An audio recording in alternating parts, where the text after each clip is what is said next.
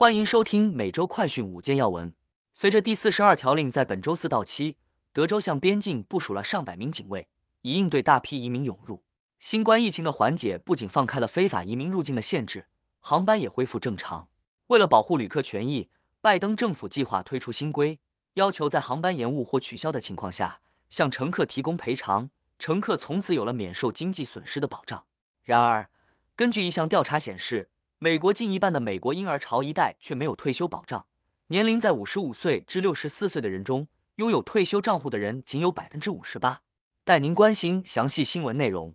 首先带您来关注的是，拜登政府拟新规，航班延误或取消，旅客应获赔偿。拜登政府本周宣布一项新规计划，将要求各航空公司在其自身原因造成航班取消或严重延误的情况下，向乘客提供赔偿，并支付餐费。酒店以及其他相关的费用等。据悉，当航空公司因机械故障或其他因素导致航班重大延误或取消时，航空公司目前并不保证给予旅客现金补偿，通常只是会向旅客提供飞行里程补偿或代金券。交通部表示，正试图通过拟议中的新规，更好地保护乘客免受经济损失，并明确定义什么是可控的航班取消或延误。这一计划是拜登政府努力改善航空公司服务的一部分。拜登政府希望新规有助于提高各航空公司的准点率。接下来要带您关注的是第四十二条令到期在即的州州长向边境部署国民警卫队士兵。新冠疫情期间实施限制非法移民入境的第四十二条令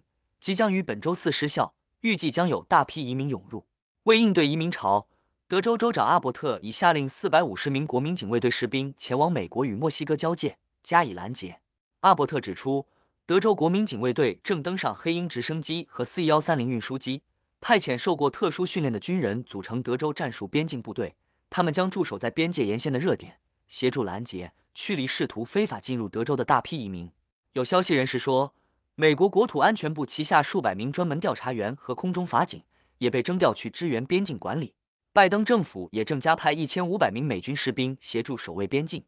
现在带您来关注的是。美婴儿潮一代近半没有退休储蓄。美国婴儿潮一代已经接近退休年龄，但调查显示，他们中超过百分之四十的人没有退休储蓄。根据二零二零年的人口普查数据，不到一半的适龄劳工拥有退休储蓄。而在年龄处于五十五至六十四岁的婴儿潮一代中，拥有退休账户的人的比例仅为百分之五十八。对于没有退休账户的退休人士来说，他们大多数都依靠社会保障，即平均每月约为一千八百美元的社保金。而对于六十五岁以上的人来说，平均每月家庭开销超过四千美元。根据一个经验法则的退休计算器，劳工的目标是到六十七岁时将储蓄额累积到年薪的十倍。另有调查显示，美国民众认为需要有一百一十万美元才能相对舒适的退休。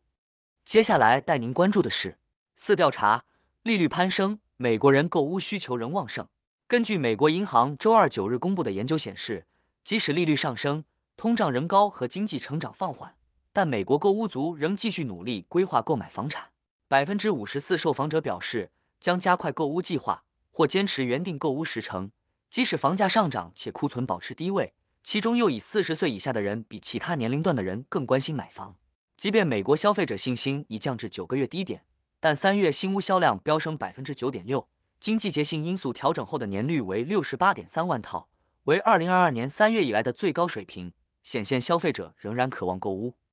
最后带您关注的是，南帕萨迪纳市警车将实现全特斯拉电动化。南帕萨迪纳市警察局本周宣布，将于明年年初实现警车全电动化。该市通过租车公司租赁了二零辆特斯拉电动车，租期至少五年，用于警队日常巡逻、行政和侦查工作。根据市议会的报告，该市将拨款近两百万美元用于车辆租赁。包括十辆特斯拉 Model Y 和十辆特斯拉 Model 3。此外，该市还从一个致力于减少南海岸汽车污染的委员会那里获得五十美万的资金。警局表示，通过和南加州爱迪生电力公司合作，将在市政厅停车场安装超过三十个充电桩，来满足基础设施需求。当地市政府估计，警察部门在十年内可以通过减少燃油和维护成本，为每辆车节省超过三十万美元的支出。